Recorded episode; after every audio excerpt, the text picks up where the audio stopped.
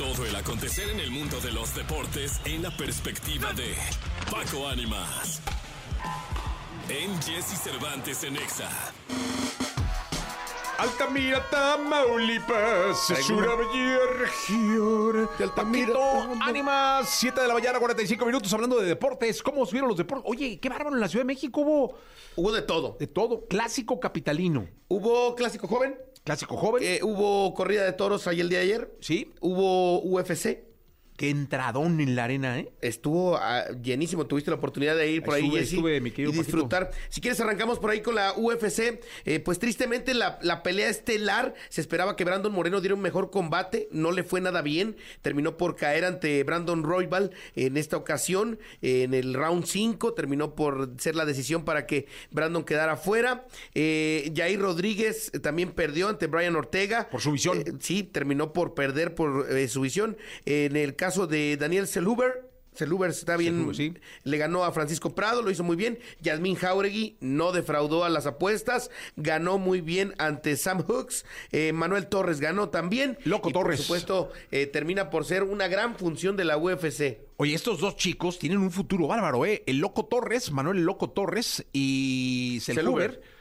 Eh, que dijo al término de su conferencia de prensa, no se les olvide, yo voy a ser campeón mundial. No, no, no, tienen un futuro bárbaro estos chicos y yo creo que eh, en ellos dos está eh, la nueva generación del- de los peleadores de artes marciales mixtas en México y los nuevos representantes en la UFC. Que me platicaban de Seluber, que ha sido un hombre que ha batallado, que viene de abajo, que, que ha sido de los hombres becados en algún momento eh, de las artes marciales mixtas en México y que ha sido un, chavo que le ha, le ha batallado bastante y que está logrando cosas importantes gracias a su disciplina y a su dedicación. Así que felicidades a todos los participantes. Al final dieron un gran espectáculo y bueno, que sigan llegando este tipo de espectáculos a México se agradece. Como se agradece también la jornada del fútbol mexicano, el equipo de Puebla cayó ante Querétaro dos goles a cero. El cuadro de Pachuca empató al Necaxa de último minuto y el Necaxa sigue invicto en el torneo. Ojo con el Necaxa Ojito que ahí, huele, ¿eh? huele a caballo negro en esta temporada. ¿eh? Ojito con el Eh, Necaxa. sigue invicto el Necaxa, el Hidrorrayo haciendo las cosas bien. Monterrey le pegó 3 por 0 a Juárez. La mejor noticia para Monterrey,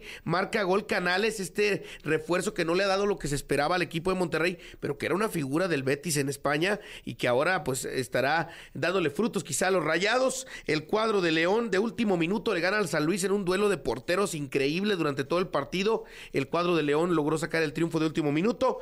Tigres parecía que ganaba al Atlas de Guadalajara con gol de André Pierre Guignac, pero llegó un muchacho que yo la verdad le tengo mucha fe. Jeremy Márquez, qué jugador, marcó el gol para el Atlas de Guadalajara, empatan en el universitario y se trae un punto importantísimo el equipo rojinegro. Las Chivas Rayadas del Guadalajara le pegaron un repasón a los Pumas, terminaron por ganarle tres goles a uno. Debutó Javier Hernández, entró a la cancha, se cayó dos veces y se acabó el partido. le va a costar todavía el tema del ritmo al Chicharito. Estaba más preocupado por venir el domingo a la Ciudad de México al tema de la Kings League, pero bueno, el Chicharo eh, pudo debutar, eh, tuvo minutos y la gente muy feliz en Guadalajara porque el equipo anda muy bien. Eh, Gago le ha encontrado la forma a la Chivas, se levantó de lo que fue el golpe de la media semana y ahora sacó el triunfo. Y en el partido de la jornada, América contra Cruz Azul, el cuadro americanista le anularon dos goles, por ahí eh, no le marcan un penal, raro, pero en América así fueron las cosas. Eh, después marca un gran gol Julián Quiñones, hay que decirlo, Cruz Azul intentó, tuvo la pelota, la presión, pero sin un centro delantero es muy complicado, no tiene un centro delantero dominal, un, un- un de los llamados matones del área, y pues con esto la máquina termina por eh, perder ante el América 1 por 0, buen partido de fútbol a pesar de tener pocas anotaciones, pero termina por ser un gran encuentro. Y el día de ayer dos partidos cerraron la jornada, el Toluca vence a Tijuana 2 por 0 y Santos Laguna le pega al Mazatlán 1 por 0 para cerrar la jornada. Pues ahí está el fútbol mexicano, ahí están las artes marciales mixtas, un entradón en la arena, más de 20 mil personas, lleno, lleno, lleno. Y el fútbol mexicano también, eh, pues jornada a jornada, consolidando equipos, perfilando los que van a ser eh, los grandes protagonistas de la fase final. Eh, creo que va bien el torneo. Sí, bien. Bien, va, va pintando bonito. Creo que hay varios equipos fuertes. Los que, los de siempre, digámoslo así, América, eh, Tigres Rayados, eh, el cuadro de, de Cruz Azul haciendo las cosas bien, Chivas haciendo las cosas bien. Entonces creo que eh, mientras más eh, conjuntos se pongan en competencia fuerte, nos da un mejor nivel del fútbol mexicano. Pues ahí está. Eh, Paquito, te escuchamos en la segunda. Regresamos en un momento más. Vamos a ir a un corte comercial con las curiosidades de OB7. Son las 7 de la mañana con 50 minutos. Todo el acontecer en el mundo de los deportes en la perspectiva de Paco Ánimas. En Jesse Cervantes en Exa.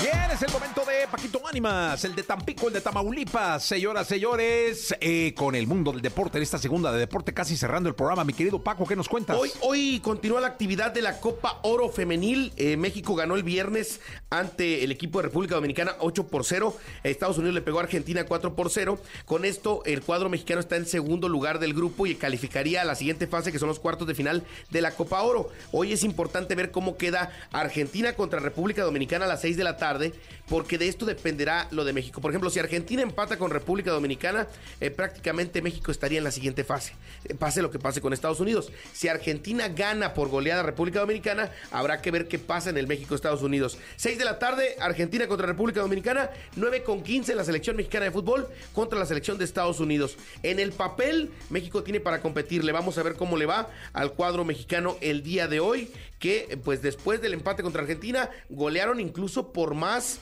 anotaciones a la selección de República Dominicana que la selección de Estados Unidos. Estados Unidos le ganó 5 por 0, México le ganó 8 por 0. Pues ahí está entonces. Eh, ¿Algo más, mi querido Paquito? Hay que estar pendientes en la semana porque quedan partidos eh, todavía de lo que es la jornada 9, esta que se adelantó. Quedan tres juegos a partir del día de mañana y el fin de semana no se espante. De la jornada 8 brincamos a la 10. Este es Barajuste que trae la Liga MX. Pues ahí está entonces, hasta el día de mañana. Yo soy Jesse, regreso a las 6 de la mañana. Se quedan con Jordi hasta la 1. Jordi y Manolo Fernández. Quédense en XFM 104.9. Buen día.